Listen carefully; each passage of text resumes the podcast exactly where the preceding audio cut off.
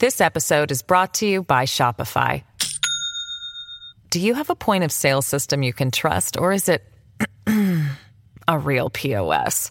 You need Shopify for retail. From accepting payments to managing inventory, Shopify POS has everything you need to sell in person.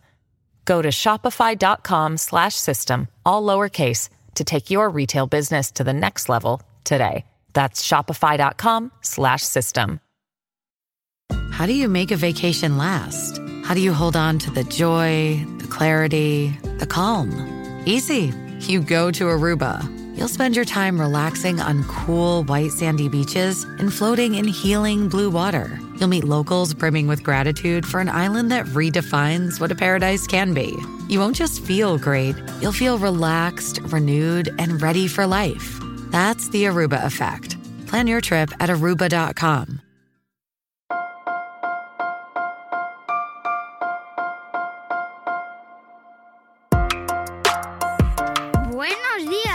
días, Madre Esfera. Buenos días, Madre Esfera, con Mónica de la Fuente. Esfera, bienvenidos un día más a nuestro podcast. Bienvenidos a un, un nuevo episodio. Eh, ya sabéis que en Madre Esfera intentamos acercaros pues temáticas, personas, cuestiones que siempre que nos ayuden, que eh, os ayuden a eh, abordar esta tarea de la crianza de la mejor manera, de una manera más positiva y que os haga pues aprender básicamente y pasar un buen rato, si es posible, escuchando nuestro podcast. Hoy vamos a hablar sobre educación, vamos a hablar sobre crianza, vamos a hablar sobre adolescencia, esa eh, etapa tan temida, pero que afortunadamente cada vez vamos abordando con más eh, optimismo porque es necesario y porque no es esa etapa oscura eh, o no debería serlo, ¿no? Eh, no deberíamos plantearla así ya desde que son pequeñitos se plantea el tema de la adolescencia como uh, que luego viene lo peor. Claro, así cualquiera lo asume con, con positividad, pues no, amigos, eh, estamos intentando cambiar ese planteamiento, pero para eso pues hay que empezar desde muy prontito, aunque vuestras criaturas sean muy pequeñitas, eh, aunque, no, aunque lo veáis como algo muy lejano y que no os va a tocar así todavía, ¿no? Que no es vuestra preocupación. Bueno, eso ya, ya cuando llegue ya me preocuparé. Pues no, resulta que hay que empezar a ocuparse desde que son muy pequeñitos y es ese tema que vamos a abordar hoy y lo vamos a hacer con Leticia Garcés. Buenos días Leticia, ¿cómo estás?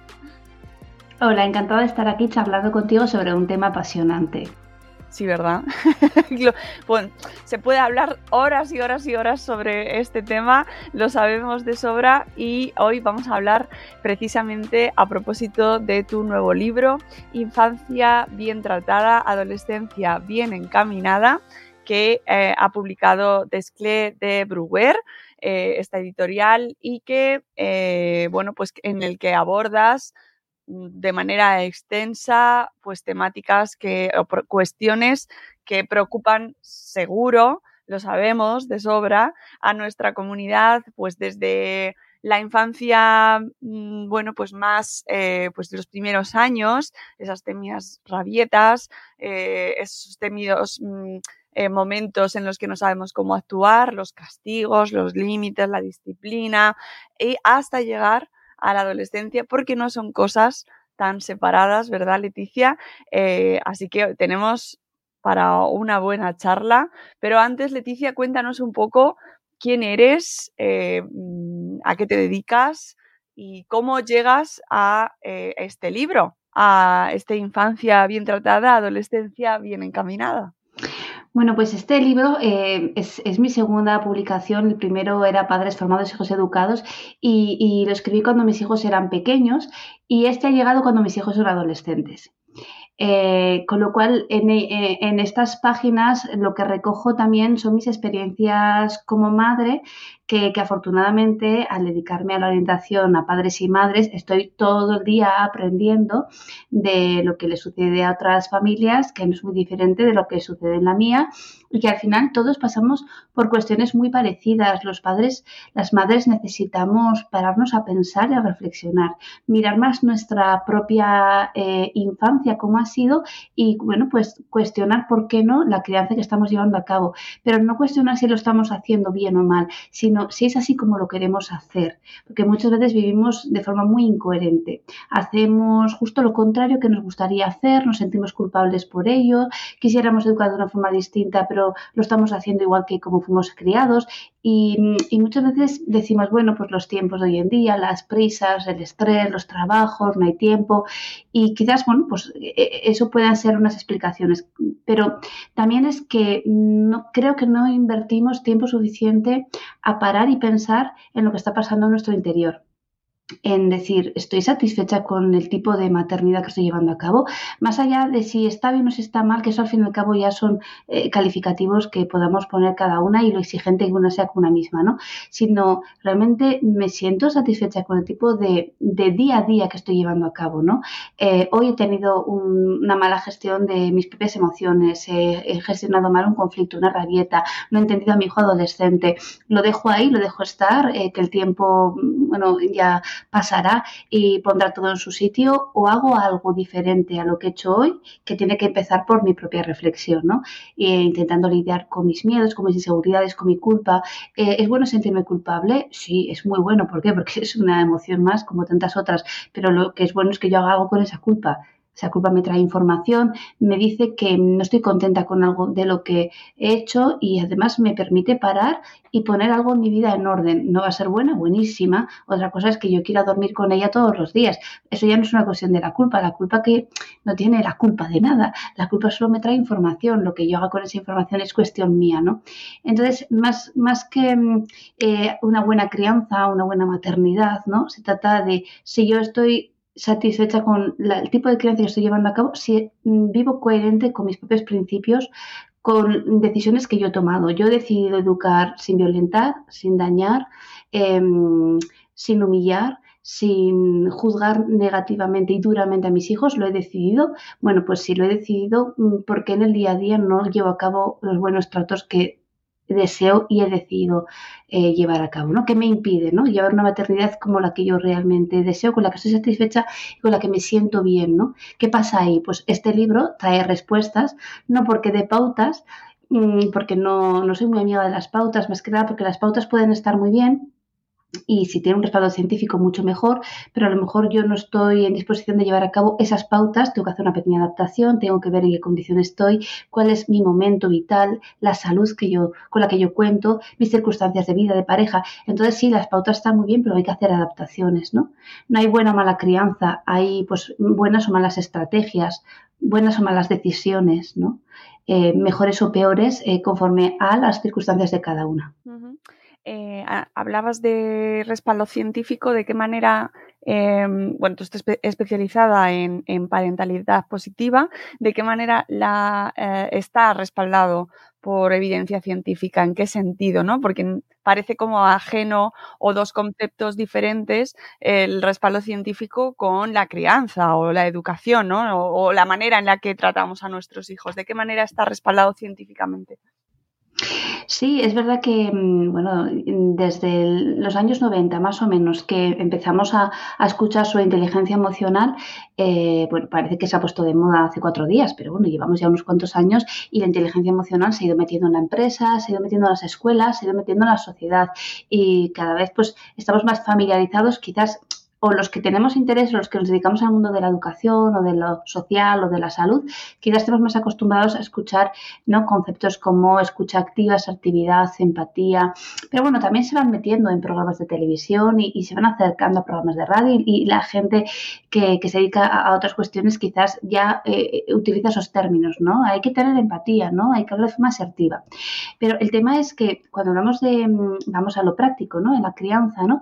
Cuando un niño llora, y tu creencia es que ese niño llora para manipularte y lo que toda la vida se ha hecho ha sido ignorarle mientras llora, cuando tú llevas a cabo esto, lo puedes hacer convencida de que eso es así y que efectivamente ese niño necesita que le ignores para que deje de llorar porque si no se va a convertir en un niño malcriado y un adolescente problemático. Esa es tu idea, tu creencia. Desde esta creencia que no tiene respaldo científico, actúas y tomas decisiones, incluso das consejos, ¿no? Estás en un parque, hay una madre que un padre que tampoco sabe muy bien cómo responder a la rabieta de su hijo, que es una rabieta única en un momento único, en unas circunstancias únicas, con un temperamento único y los padres están pues, buscando un poco la manera, tampoco saben muy bien cómo actuar, están intentando conocer a su hijo porque realmente quien te dice lo que necesita es cada niño, ¿no? Cada niño te va diciendo, ¿no? Si quiero o no quiero un abrazo, si me ayuda o no que te acerques más o menos, si ahora hablar me, me está sirviendo o no. Eh, entonces, cuando tú desde esta creencia llevas a cabo una acción concreta, convencida de que es lo que el niño necesita, ¿qué sucede? Que está siendo en contra de la ciencia. La ciencia no te está diciendo que le ignores, la ciencia no te está diciendo que ese niño llora para manipularte, la ciencia te está diciendo tiene un cerebro inmaduro, hasta los 24 años no va a madurar, en ese momento su cerebro no responde, por más que le hables, por más que actúes, ahora mismo solo necesita sentirse seguro mientras la rabieta está pasando. Es decir, cuando la tormenta pasa, cuando viene un tsunami, no hay quien lo detenga se lleva, arrasa con todo, arrasa con ciudades, con árboles, con coches, arrasa con todo, ¿no? Entonces, mm, en ese momento, ¿qué necesita mi hijo? Vamos a preguntarse a la ciencia. Bueno, pues para que la ciencia me dé respuestas, que tampoco me va a decir exactamente lo que hacer, vamos a hacer propuestas. La ciencia me va a decir, mira, el estado emocional de tu hijo en este momento es este. Su cerebro está en estas eh, eh, condiciones. Él en este momento no te puede escuchar. Su amígdala está activadísima, su prefrontal está, digamos, bloqueado en este momento te está percibiendo como una amenaza, se está protegiendo de ti a través de, eh, digamos, las patadas, eh, los manotazos.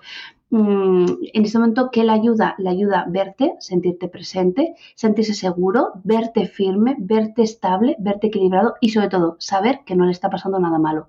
¿Cómo sabe un niño que no le está pasando nada malo, por muy desagradable que sea lo que está viviendo? Observando el rostro de mi padre, de mi madre. Si ellos están, bueno, vale, con cara un poco pues de, concentración, eh, no saben muy bien qué hacer, están ahí, eh, bueno, valorando opciones, ¿de acuerdo? No están del todo tranquilos, pero los veo, eh, digamos que controlan la situación.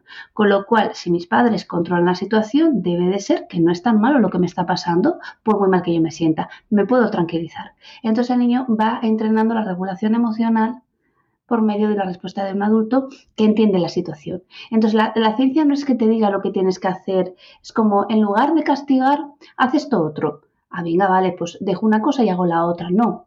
La ciencia te explica qué es lo que le está pasando a tu hijo en cada etapa, más o menos te da información, la neurociencia, la psicología positiva, la inteligencia emocional, la educación emocional, te va dando información que yo he intentado resumir en el libro de forma muy sencilla, con muchos ejemplos, con muchas frases, de forma muy como muy mm, digo yo, eh, tipo tips de Instagram, si lo quieres ver así, porque es verdad que a veces necesitamos en poco tiempo entender mucho y cuando tú entiendes, ya no tienes delante un niño berrinchudo eh, malcriado, problemático, a quien tienes que corregir con mano dura, porque si no se va a convertir en un adolescente horrible, ¿no?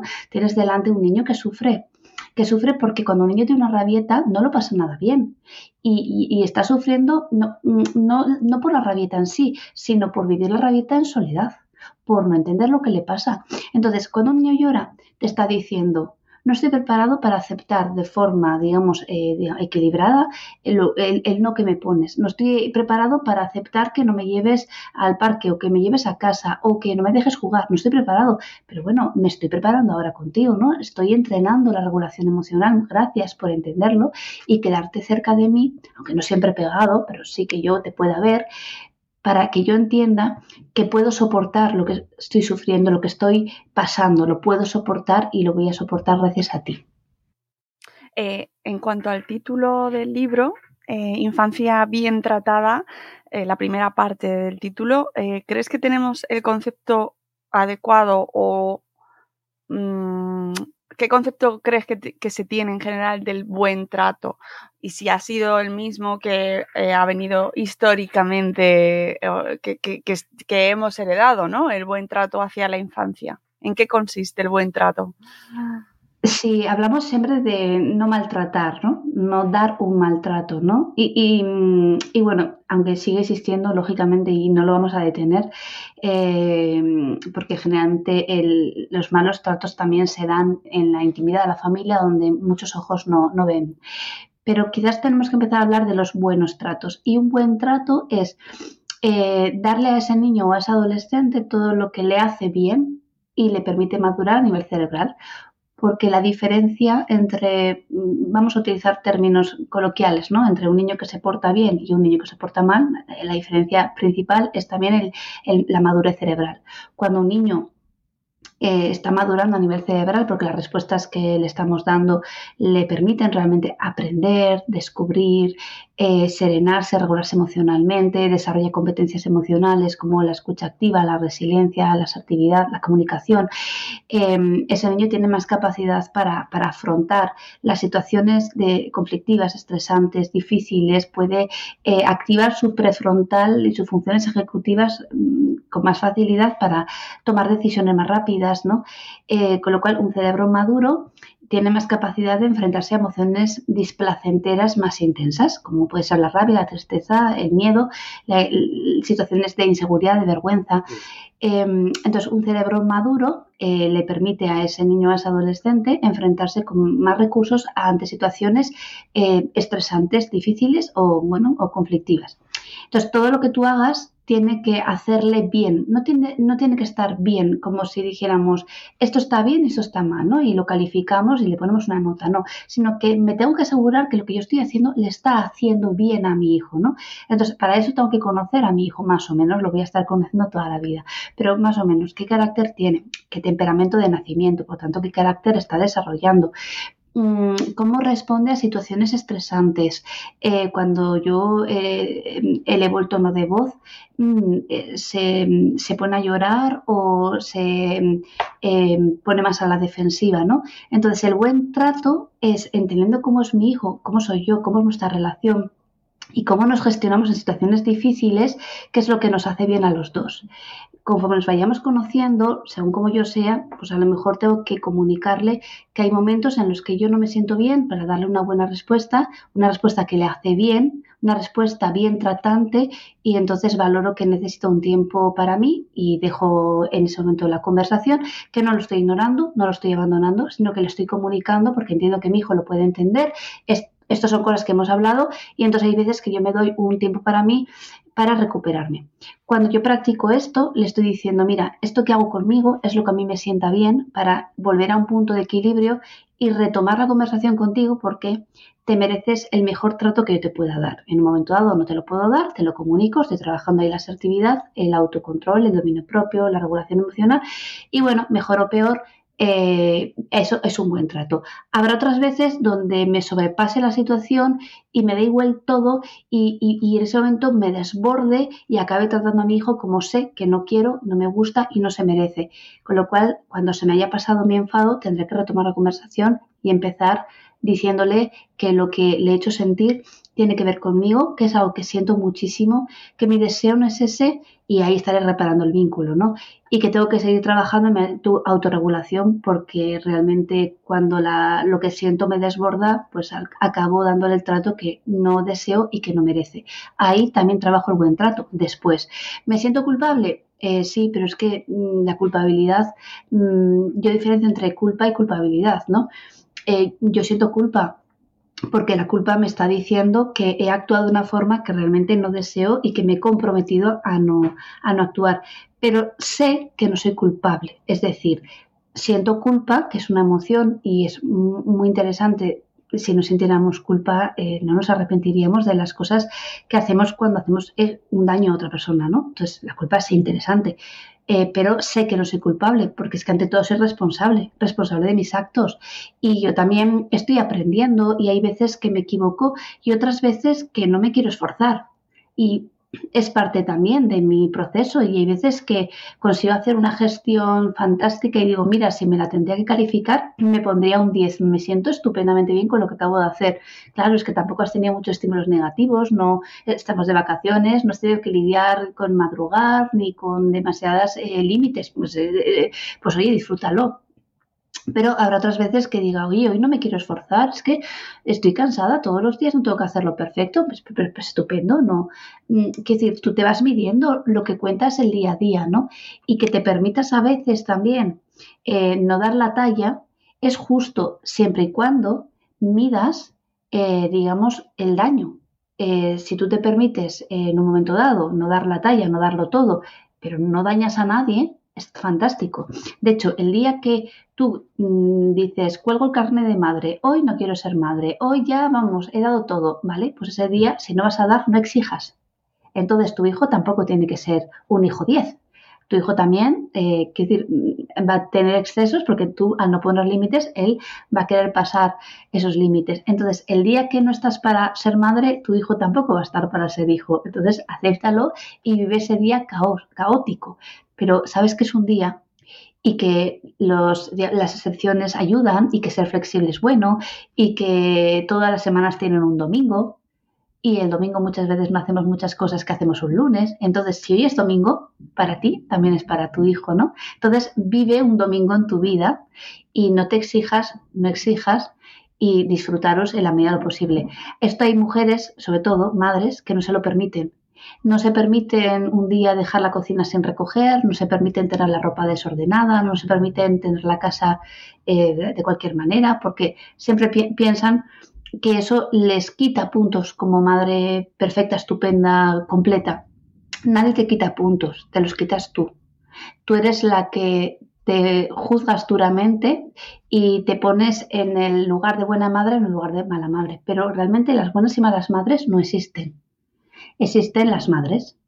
Madres que hacen bien y favorecen el desarrollo cerebral de sus hijas, madres que actúan con negligencia y no pueden favorecer el desarrollo madurativo de sus hijos, pero quizás también son las primeras que necesitan ayuda.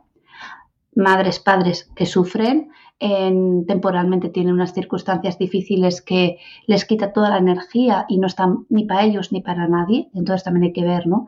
¿Qué le pasa a esta familia, a esta madre, a este padre? ¿Qué circunstancias tienen? ¿Están pasando por una situación difícil de enfermedad, de separación, de, de pérdida de trabajo, de salud mental? Entonces hay que ir viendo, ¿no? Antes de juzgar duramente, ¿no? Generalmente eh, todas, seguramente y todos, habremos juzgado duramente cuando no teníamos hijos. Yo cuando sea madre no le voy a permitir eso. Uy, fíjate, ese padre le está permitiendo comer helado, yo no lo voy a permitir. Uy, con el azúcar que tiene. Y luego cuando te toca, le das helado, le dejas la tele, le compras chuches y dices, qué mala madre soy. ¿Por qué? Porque antes de ser madre juzgaste a otros como buenos o malos padres. Entonces, igual también hay que hacer un, digamos, una reflexión personal y decir, bueno, ¿cuánto juicio hay en, en mis ojos? Igual tengo que dejar de ver a los demás o tengo que dejar de eh, juzgar duramente a los demás porque las decisiones que han tomado las han tomado por algún motivo. Y seguro que la decisión que han tomado es la mejor que han podido tomar en ese momento. Entonces, todo esto, el libro de Infancia bien tratada, Adolescencia bien encaminada, hablando de los buenos tratos, lo, explica, pero en situaciones del día a día, en lo cotidiano. Eh, y además eh, eh, lo expone muchos ejemplos y muchas frases porque a lo largo de los años, yo que me dedico a la orientación familiar desde el 2010, que empecé con mi proyecto de padres formados, los padres siempre me han pedido o me han agradecido que simplificara las cosas. Y esto eh, o se me daba bien o de tanto hacerlo, eh, al final eh, me he vuelto casi una experta de simplificar las cosas. Pero en mi vida también yo me simplifico mucho las cosas, con lo cual digo, es que la vida la complicamos nosotras, pero todo es mucho más fácil, ¿no? ¿Cómo decirle a un hijo en un momento dado que recoja su habitación? ¿Cómo decirle a un niño que entiendes que ahora, mm, bueno, no quiere dejar de jugar eh, y tenemos que prepararnos para la rutina de la noche porque mañana hay que madrugar. ¿Cómo hacerlo de la mejor manera posible? Eh, de, la, mejor manera posible entendiendo que lo mejor es lo que le ayuda a ese niño, a ese adolescente a madurar. Esa es la idea. Eh, con tanta información, Leticia, y tanta... que, además está fenomenal y nosotros nos dedicamos a ello, con lo cual... Mm, eh, bienvenida toda la información sobre crianza y sobre educación, pero parece que hay como una mm, muchísimos canales, muchísimos expertos, muchísimos libros, muchísimos vídeos, cursos, webinars, eh, talleres eh, para educar y eh, cada vez hay más familias o más padres, más madres que se sienten perdidos y desorientados. ¿Qué ha pasado? ¿Qué pasa ahí? Hay demasiada información, no sabemos educar si no nos lo explican. ¿Qué ha pasado todo este tiempo hasta ahora? Sí, yo también me lo pregunto, la verdad. Yo también me pregunto, em, estamos en la, en la era de la información. Yo cuando empecé eh, eh, hacerme preguntas en 2010 que solo conocía eh, premio castigo y poco más y no mm, sabía muy bien qué fuentes buscar, ¿no? Estaba un poco perdida y han pasado 10 años y en 10 años ha habido una proliferación científica impresionante y además eh, libros, eh, yo ahora que estoy con el libro, eh, los periodistas me, suelen decir, yo recibo 4 o 5 libros todos los días sobre crianza para hacer entrevistas, es decir, en España y en otros países seguro que también estamos escribiendo mucho sobre crianza. Antes eran cuatro expertos que escribían, se dedicaban a ello y ahora cualquiera en su casa puede escribir un libro y lo puede autopublicar, ¿no? Es, hay mucha información. Eh, ¿Qué es lo que sucede? Que la información está muy bien para que tú tomes decisiones. La información no es para que te diga cómo tienes que hacer las cosas. Por eso yo me encuentro padres muy confundidos, porque a lo mejor te dicen, no, es que una vez leí que me tenía que agachar, ponerme a la altura del niño, mirarle a los ojos y decirle tal cosa. Pero a mí no me funciona, porque cuando yo hago eso, mi niño se enfada. Claro, es que una cosa es que eh, te digan eh, cuál es la mejor manera de comunicarle a un niño pequeño eh, y acompañar un proceso de rabieta y otra cosa es que lo quieras aplicar para evitar la rabieta o para que el niño no tenga una rabieta.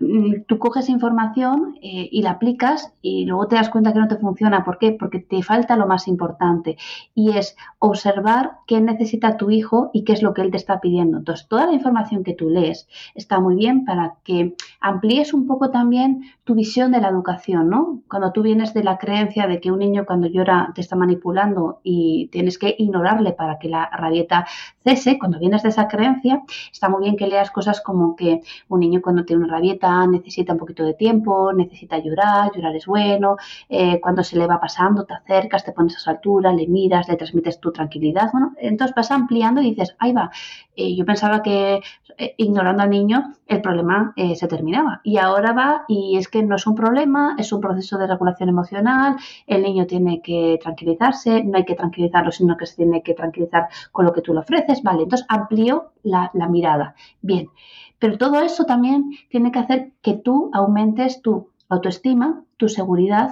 y tu autoridad.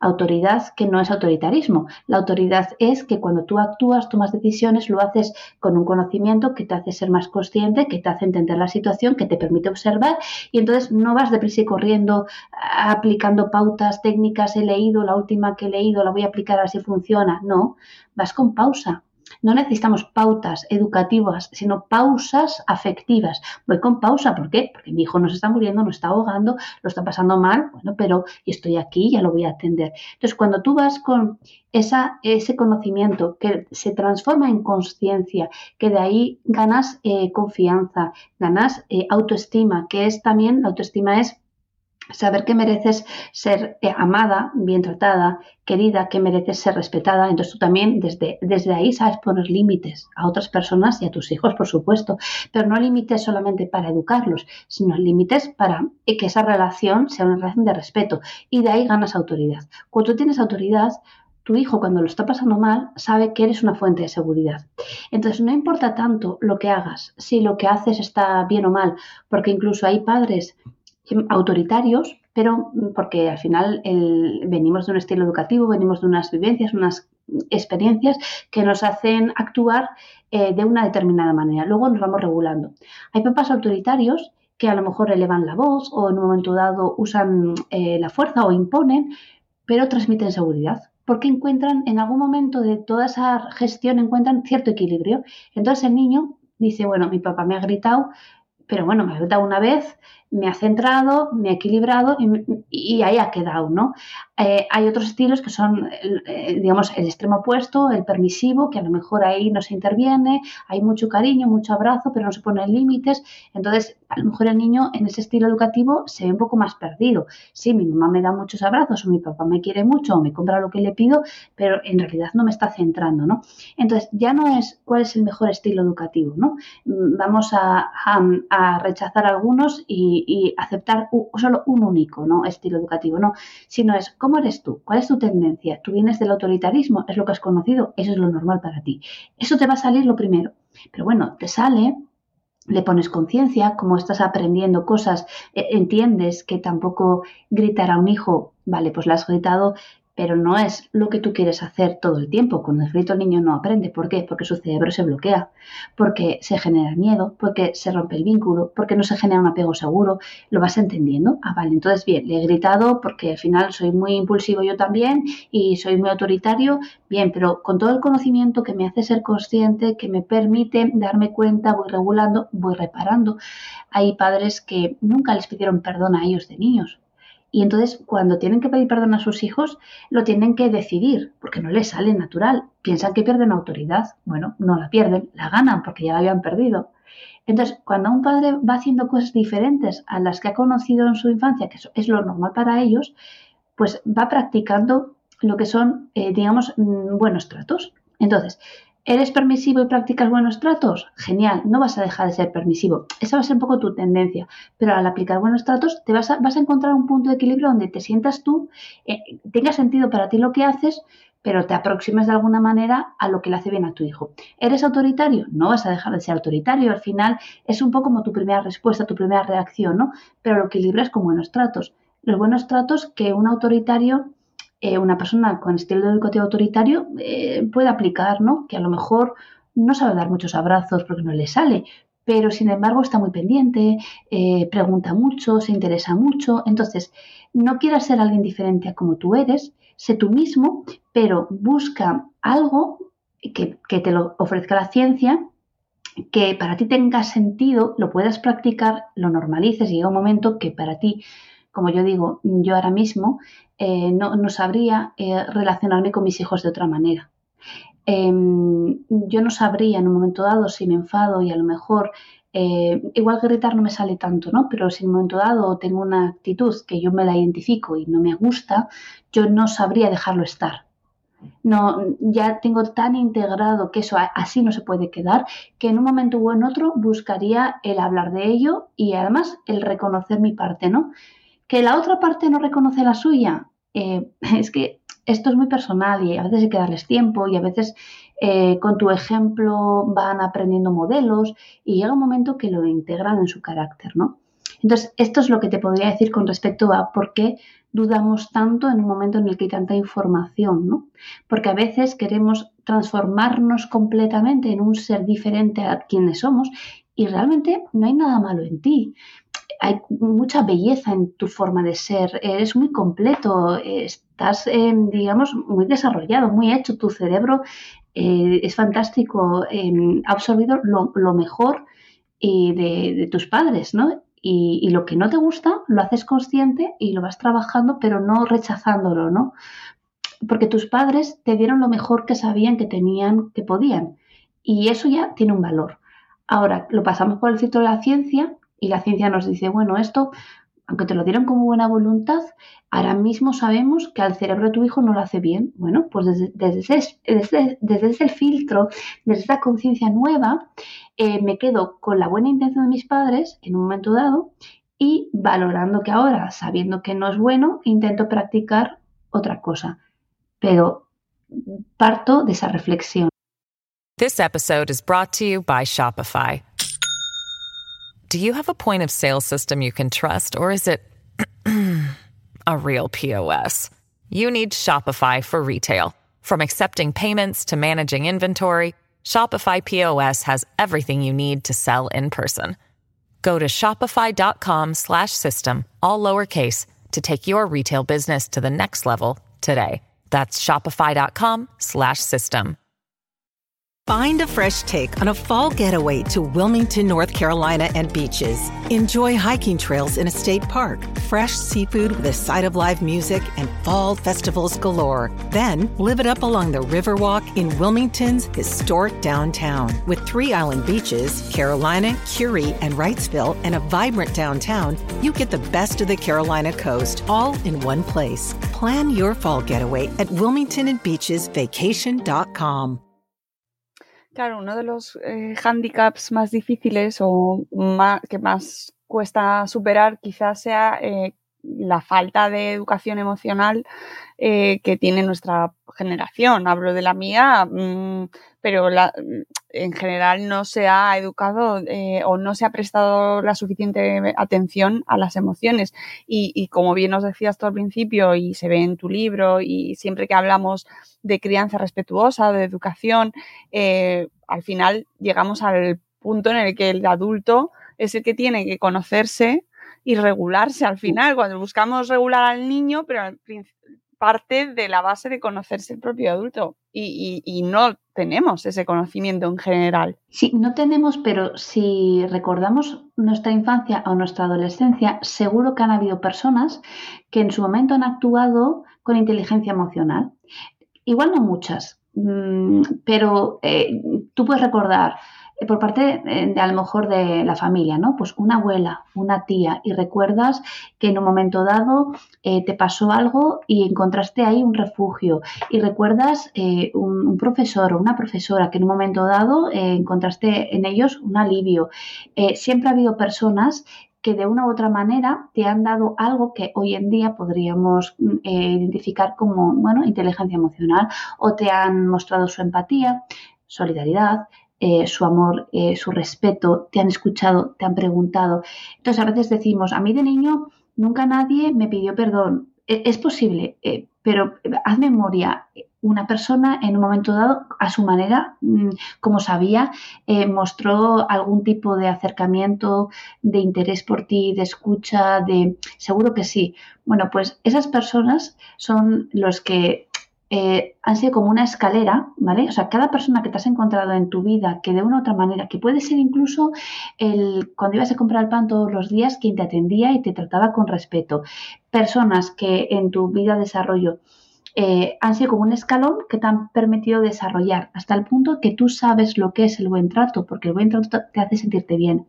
Y sabes lo que es que alguien te mire con amor, con respeto, con, con dignidad y te escuche son valores que están en ti. Sabes perfectamente lo que está bien y lo que está mal por lo que te hace sentir bien y lo que te hace sentir mal.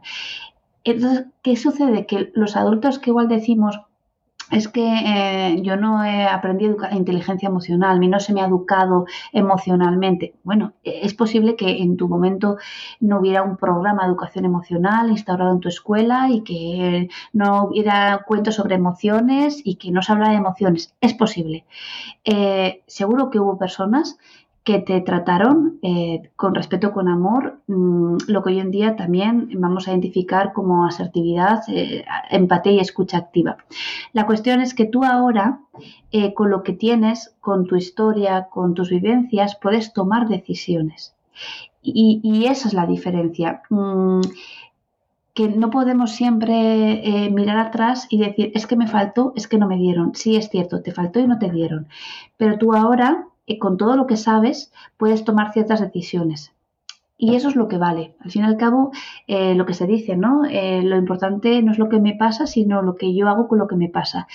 Y, y, y, a lo mejor arrastras heridas, sí es posible, y arrastras experiencias dolorosas, sí es posible, y te van a doler siempre. Es como los duelos, los duelos no se superan, los duelos se sobrellevan, los duelos van contigo, ¿no? Porque un duelo también es eh, añorar a una persona a quien has querido y a quien echas en falta. Entonces, ese duelo no tienes por qué superarlo, sino que va contigo y aprendes a vivir con esa falta, ¿no? Eh, entonces, en el día a día te va a tocar tomar decisiones con la mochila que tú tienes y lo de siempre, ¿no? Habrá días que te veas mmm, fuerte y capaz de tomar una decisión que te hace bien, con la que haces bien y todos estaréis mejor y habrá otros días que la mochila pese tanto y tengas la mente con recuerdos y con pensamientos que te detienen, pues ese día te detienes y ese día te sientas en la roca a descansar. Entonces, eh, los tropiezos del día a día, a veces eh, yo suelo decir, ¿no? Que tú te encuentras una, una, una, piedra en el camino y te puedes tropezar con ella o te puedes sentar sobre ella a descansar y a valorar pues, posibles eh, caminos, soluciones, decisiones. Lo de siempre, no hay que ser perfecta, pero sí que tienes que buscar la, perfección, no para ser perfecta, sino para llegar a la excelencia, ¿no? Es decir, buscar algo que se aproxime a lo que es completo, está bien, es bueno, y, y, valorar si hoy a lo mejor es el momento de sentarte en la roca y no seguir caminando pues que, disfrutes del paisaje, ¿no? Que a veces ni lo, ni lo vemos, ¿no?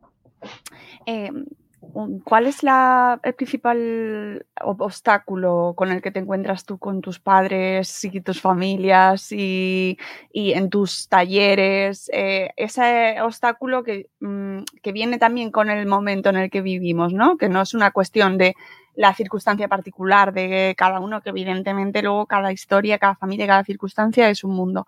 Pero el, el reto que nos, que nos enfrentamos como, desde tu perspectiva, cuál es el reto al que nos enfrentamos como, como generación a la hora de criar?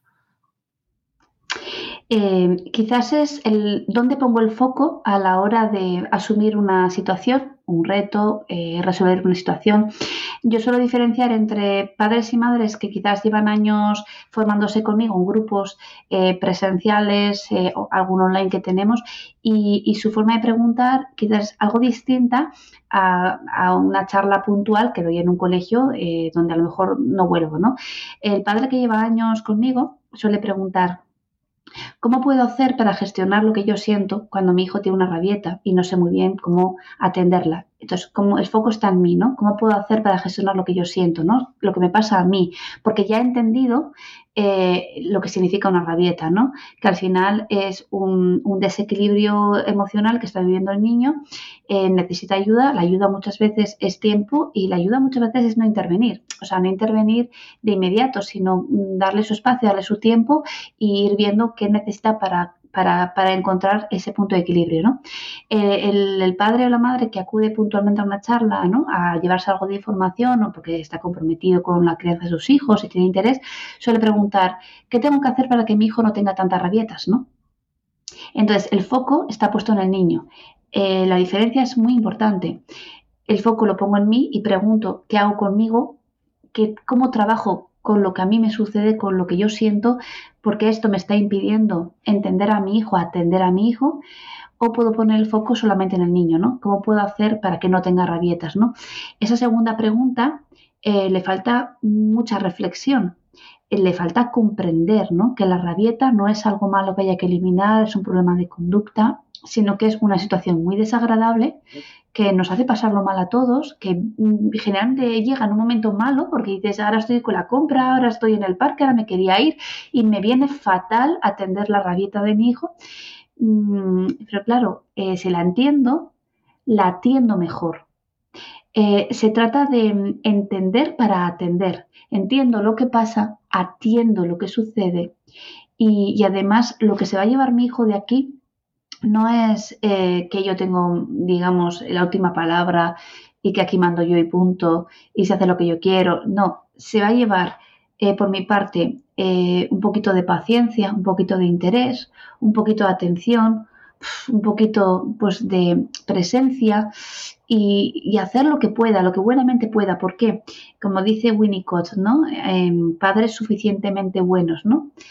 Que hacemos el bien que en un momento dado somos capaces de, dar.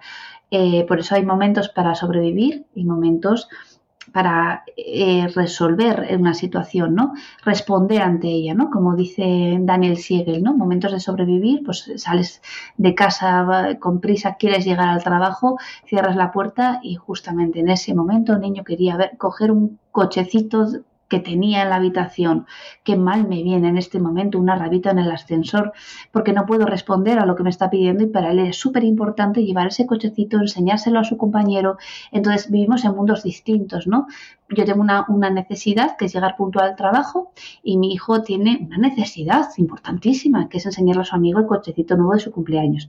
Cuando vivimos, digamos, en, digamos, en mundos distintos, claro, habrá veces que yo pueda entender, atender y responder a esa inquietud y otras veces tendré que aguantar esa rabieta porque no estoy dispuesta a llegar tarde al trabajo. Lo que hagas cada día eh, está bien si las decisiones que tomas las tomas con un nivel de conciencia alto y te mantienes en una línea donde eh, tus decisiones no dañan eh, el vínculo.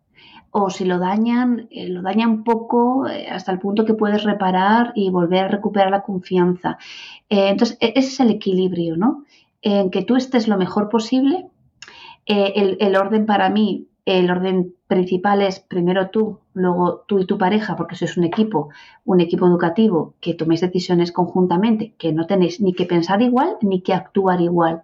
Pero en lo más importante sí os tenéis que coordinar. Pues es como un claustro de profesores, que cada uno tiene su eh, forma de dar la clase, cada uno da su asignatura, pero luego se tienen que poner de acuerdo y coordinar y hacer reuniones para algunas decisiones tomarlas conjuntamente. Pues eso es el equipo educativo de la pareja y luego los hijos. Los hijos nunca en el centro.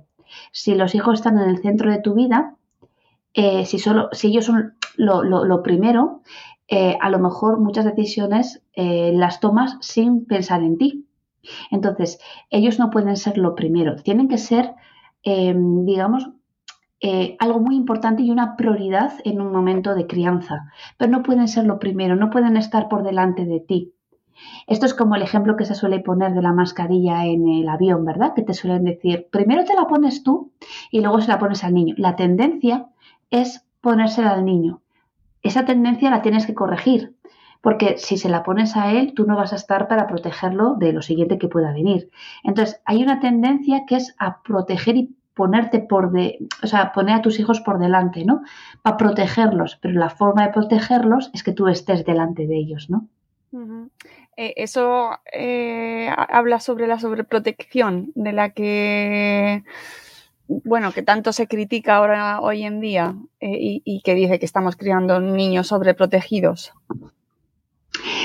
Ah, para mí la, sobreprotección mm, en sí no es un problema, te lo explico, porque en el fondo es proteger un poco en exceso, ¿no? Eh, eh, para mí lo, problemático, lo dramático es lo que te lleva a sobreproteger, que es el miedo, la inseguridad.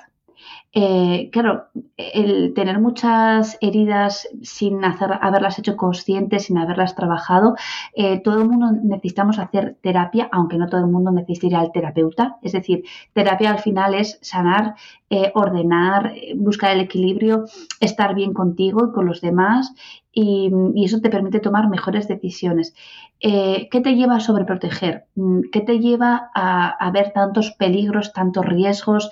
Eh, ¿Qué te lleva a creer que tú eres la balsa de salvación de tu hijo? Eh, porque eso hace, genera un entorno hostil inseguro donde el niño ve peligros donde no hay, ve riesgos donde no hay, limitamos su iniciativa, limitamos eh, e-, esa capacidad de tomar decisiones asumiendo ciertos riesgos, riesgos asumibles según la edad eh, y sus características, eh, con lo cual el, que tú sobreprotejas mm, para mí no, es un problema, porque puedo entender que una mamá primeriza, que le ha costado muchísimo tener un hijo, los primeros meses o incluso años, el miedo, la inseguridad le lleve a sobreproteger porque, porque no quiere perderlo, porque se le activa todo el tiempo el miedo. Bueno, cuando esa mamá trabaja esa, bueno, esa situación personal suya, probablemente eh, la tendencia será sobreproteger, pero habiéndole puesto conciencia, empezar a soltar. Entonces vamos a equilibrar, ¿vale? Tiendo a sobreproteger, pero por otro lado, como estoy aprendiendo, estoy sanando, estoy equilibrándome de alguna manera, pues eh, aprendo también a soltar, a confiar. Entonces va tomando pequeñas decisiones que equilibran esa balanza. El, problema de quien sobreprotege sin ningún tipo de trabajo personal eh, es que está creando un mundo de hostilidad alrededor de su hijo. Entonces, lógicamente, crea niños inseguros, eh, miedosos, con poca iniciativa, em, con dificultades también para socializar y crear relaciones positivas, porque la tendencia siempre es a, sentir que todo eh, es hostil.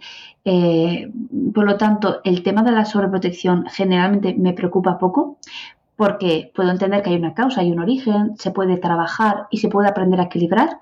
Eh, el problema es que lo que te lleva a sobreproteger no lo trabajes, no lo hagas consciente y permanezca ahí. Y al final, pues eh, tenemos también hombres y mujeres de 40, pues bajo las faldas de sus madres, ¿no?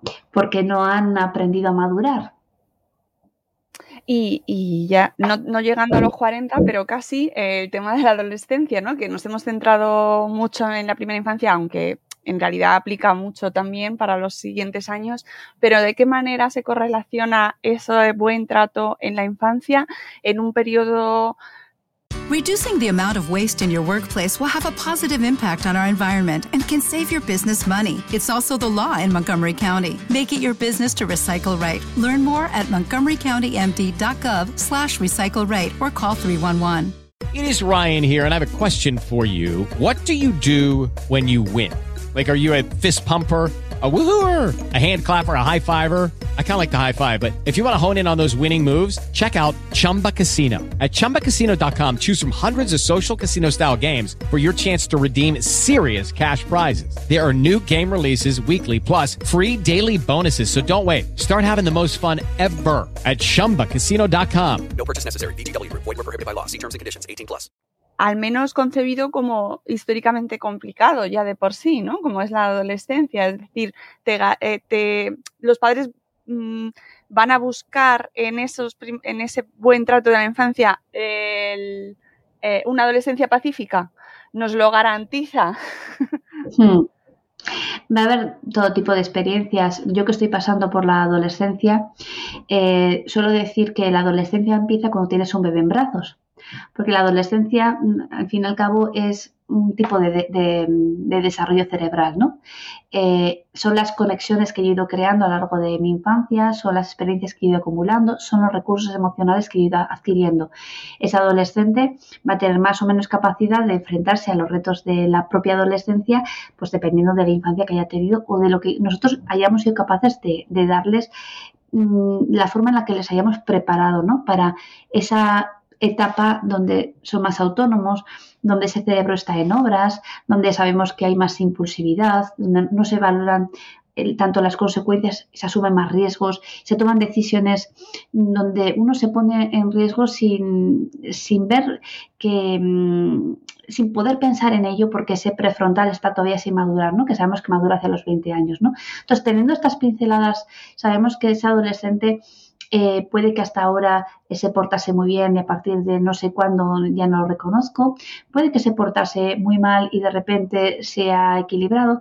En todo caso, lo que no puede fallar o faltar en la adolescencia es la comunicación y esto es lo que más falla, porque cuando yo le quiero decir algo y se me encara y reacciona de mala manera y una conducta impulsiva y de repente me dice que soy la peor madre del mundo, eh, mi reacción ya está eh, interfiriendo en la comunicación, ya no estoy siendo capaz de comunicar, ¿no? Ya estoy reaccionando a su reacción, ¿no?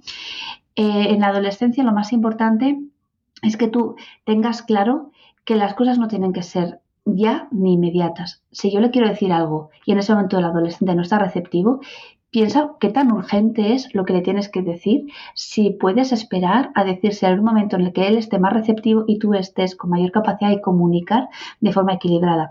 Porque las cosas no son urgentes, generalmente nunca son urgentes. Las cosas importantes no son urgentes. A mí me gusta decir que si tienes claro que lo que tienes que decir a tu hijo realmente es valioso, si realmente es valioso y lo valoras, busca el mejor momento para que eso tan valioso pueda ser recibido. Es como si tú mandas un paquete eh, por mensajería, tú lo mandas pero no te abren la puerta puede tener dentro eh, un, pues un objeto de un valor incalculable, pero si no te abren la puerta no llega a su destinatario.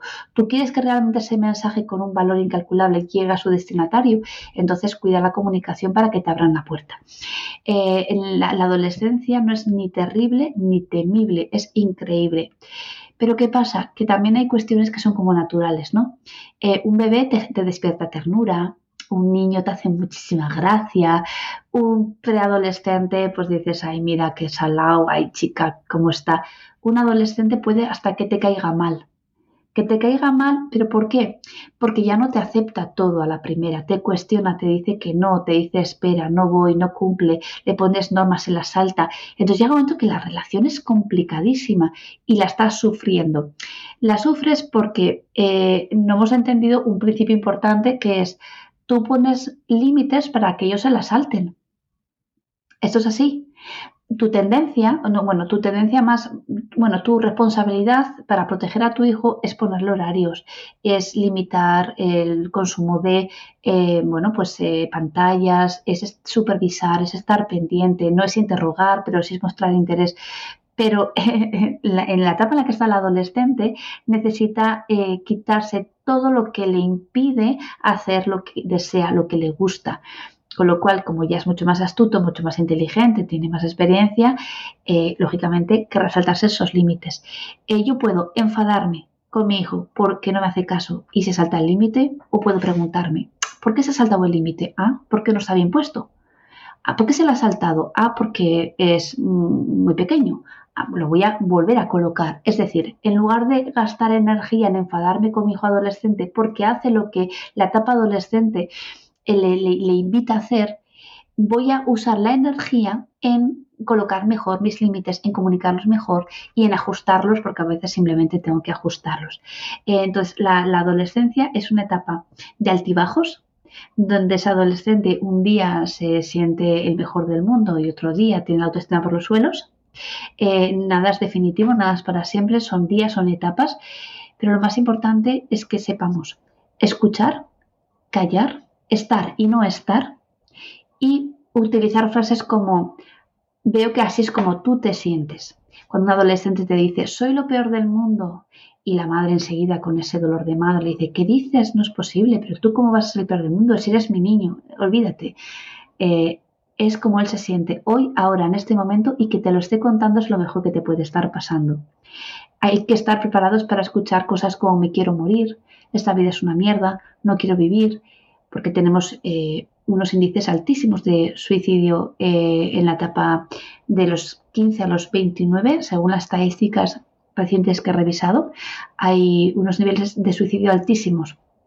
Eh, también de conductas autolíticas, autolesiones y de ideación suicida. Es decir, los adolescentes que sufren y que no tienen recursos para enfrentarse al sufrimiento, están valorando el suicidio como una forma de dejar de sufrir. Esto es dramático. Eh, no porque, o sea, el hecho de optar por el suicidio es dramático, pero lo dramático es todo el tiempo que yo llevo sufriendo sin poder compartir ese sufrimiento con nadie. Porque cuando voy y lo cuento en mi casa, como no soportan oírlo, le quitan importancia. Me dicen, no, chico, no es para tanto, hombre, qué exagerado eres, pero qué cosas dices. Si yo no estoy dispuesta a escuchar eh, ese tipo de mensajes que mis hijos me envían, le quito importancia, no lo valido, no le doy valor, ese niño, ese adolescente va a crecer sabiendo que hay cosas de las que no puede hablar porque la respuesta que obtiene precisamente lo que hace, lo que le hace es callar aún más. Cuando ya no soporto el sufrimiento, opto por eh, pues, respuestas, eh, decisiones eh, dramáticas, traumáticas e irreversibles. Con lo cual, la adolescencia, lo que decimos, es una etapa en la que seguimos acompañando de una forma diferente. Hay que saber escuchar, hay que saber callar, hay que saber estar y también cuando no estar. Qué difícil, Leticia. Cuando, cuando vienes además de unos años tan intensos en los que estás, estás muy pendiente y muy presente y participas e intervienes y precisamente ese dejar, ¿no? De estar y de intervenir eh, eh, cuesta muchísimo, ¿no? Es un reto mm, tremendo. Sí, sobre todo hay que practicar el respeto. Eh, y además eh, expresar cosas como mm, eh, venía con intención de que habláramos, veo que en este momento no, no te apetece, yo estoy disponible, voy a estar en casa un rato, si te apetece hablamos. ya no es hablamos eh, porque yo lo impongo, es mm, deseo hablar contigo, me gustaría que me contaras, eh, tengo curiosidad, tengo intención, eh, estoy abierta, soy yo la que deseo que hables conmigo. Y, entonces, desde ese respeto, ese niño, ese adolescente va a valorar si realmente dependiendo de la relación que haya establecido contigo, la comunicación que tenga, si realmente quiere compartir contigo cuestiones muy íntimas. Eh, y luego también saber que hay veces que no coinciden los momentos. Cuando yo le, pregunto qué es en la comida, cuando estoy ahí, pues eh, le pregunto y estoy esperando a que me cuente, es cuando no quieren hablar, porque vienen del instituto muy cansados, lo han contado todo, lo han hablado todo, lo han vivido todo y ahora ya quieren desconectar. Y a la noche, cuando quizás yo estoy cansada, ya no tengo ganas de, eh, quizás es cuando están con más ganas de hablar, entonces no coinciden los momentos. Hay veces que hay que hacer un esfuerzo eh, tremendo por estar disponibles eh, cuando en realidad tus energías han bajado, ¿no?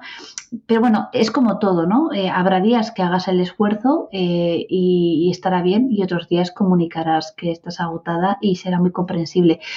Eh, tenemos tantos años para hacer tantas cosas que no vale lo que haces en un momento dado. Luego viene la culpa, ¿no? Ay, tenía que haberle escuchado porque ayer quiso hablar conmigo y ahora fíjate lo que ha pasado. Bueno, siéntete culpable si quieres, eh, si te ayuda, si te sirve, pero acuérdate que la culpa simplemente tiene que pasar. Eh, digamos que te tiene que hacer así en el flequillo, ¿no?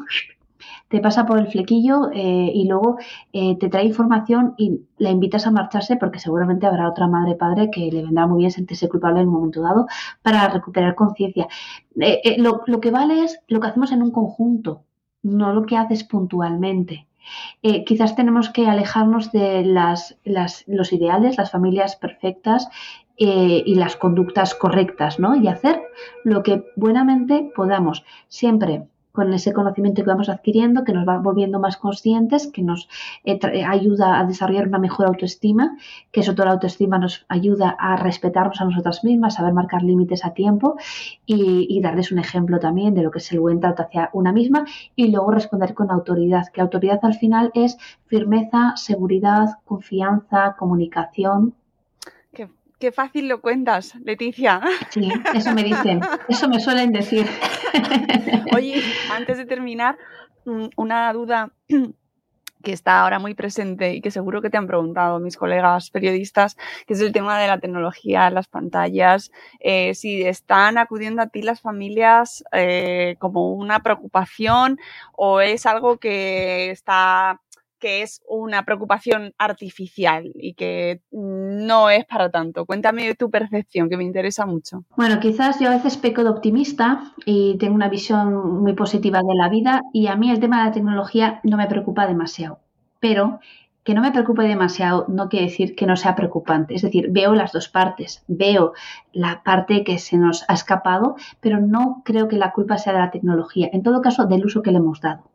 Es como todo. Si tú tienes vía libre eh, en un buffet, ¿qué nos pasa en vacaciones? Que muchas veces dices, voy a comer más de lo que necesito porque, claro, tengo que aprovechar y, comes más de lo que necesitas, pero ¿el problema es el buffet o el problema es que te falta autocontrol, que no te han puesto límites? Claro, todos comemos de forma más moderada cuando vamos a un menú donde te limitan la cantidad de comida. Pero esa visión que tenemos de aprovechar que, es gratis, que me lo dan todo y no ponemos límites, como son cuatro días, ¿no? Luego ya volver a la rutina. Bueno, pues con la tecnología, cuando ha habido, eh, digamos, mm, vía libre, cuando no ha habido límites suficientes, para un adolescente, para un niño, es muy difícil autocontrolarse. Entonces, ¿cuál es el problema de la tecnología? La tecnología no, sino cómo se ha gestionado la tecnología. Entonces, vamos a, los ejemplos típicos, ¿no? Tú tienes un niño que tiene una rabieta te viene mal atender esa rabieta y le plantas el móvil, bien, está bien, como algo puntual, como una cosa mm, excepcional que tú misma sabes que eso no vas a hacer todos los días. Pero ¿qué pasa? Que inconscientemente la tecnología ha callado al niño y ha vuelto la paz a tu vida. Y dices, wow, es que esto inconscientemente lo repites y lo repites. ¿Por qué? Porque te das cuenta que la tecnología adormece a la criatura. Y entonces le pones la televisión, que es una buena eh, forma de tenerlo callado, le pones la tecnología cuando tú cuando no puedes con una situación.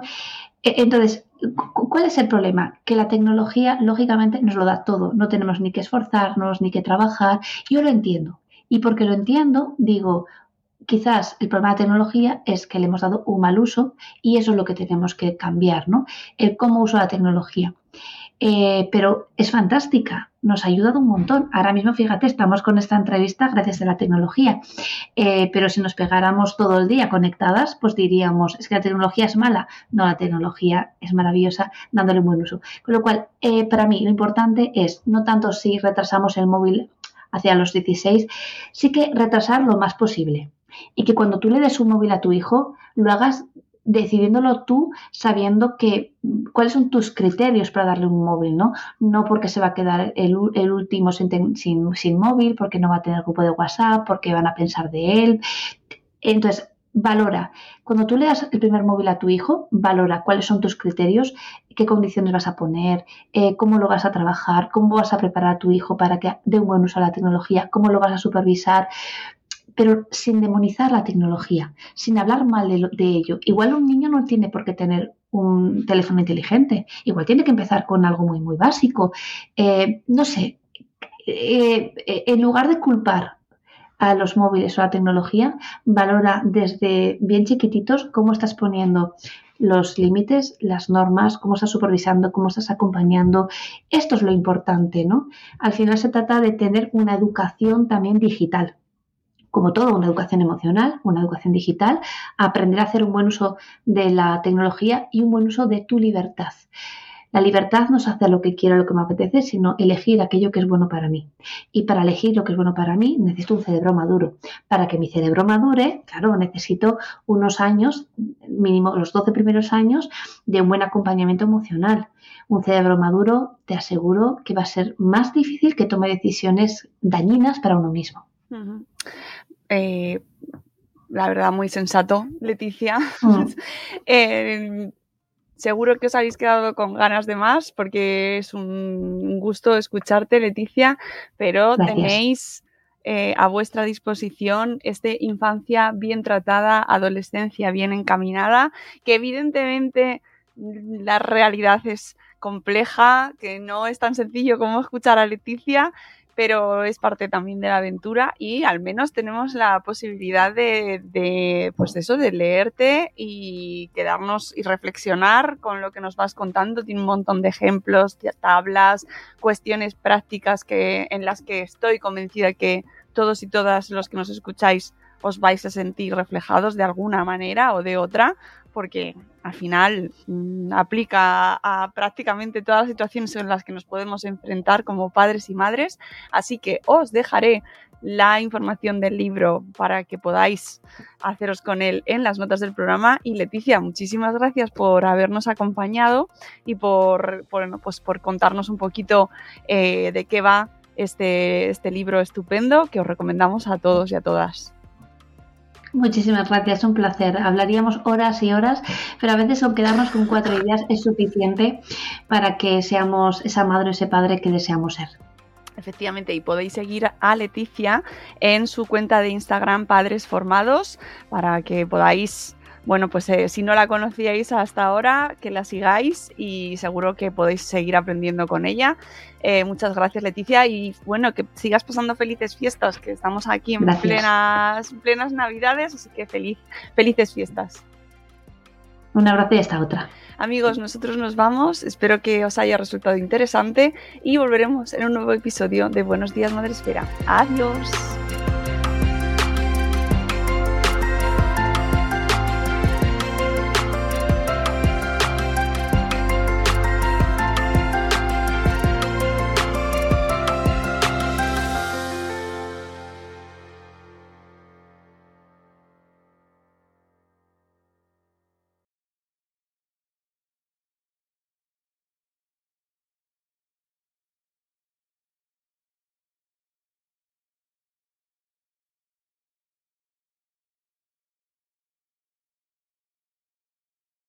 With the Lucky Land slots, you can get lucky just about anywhere.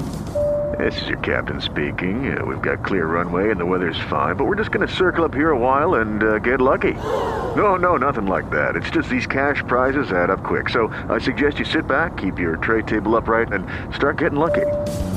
Play for free at LuckyLandSlots.com. Are you feeling lucky? No purchase necessary. Void where prohibited by law. 18 plus terms and conditions apply. See website for details. Hello, it is Ryan, and we could all use an extra bright spot in our day, couldn't we? Just to make up for things like sitting in traffic, doing the dishes, counting your steps, you know, all the mundane stuff. That is why I'm such a big fan of Chumba Casino. Chumba Casino has all your favorite social casino style games that you can play for free anytime, anywhere with daily bonuses. That should brighten your day a little. Actually, a lot. So sign up now at chumbacasino.com. That's chumbacasino.com. No purchase necessary. BGW. Void were prohibited by law. See terms and conditions. 18 plus.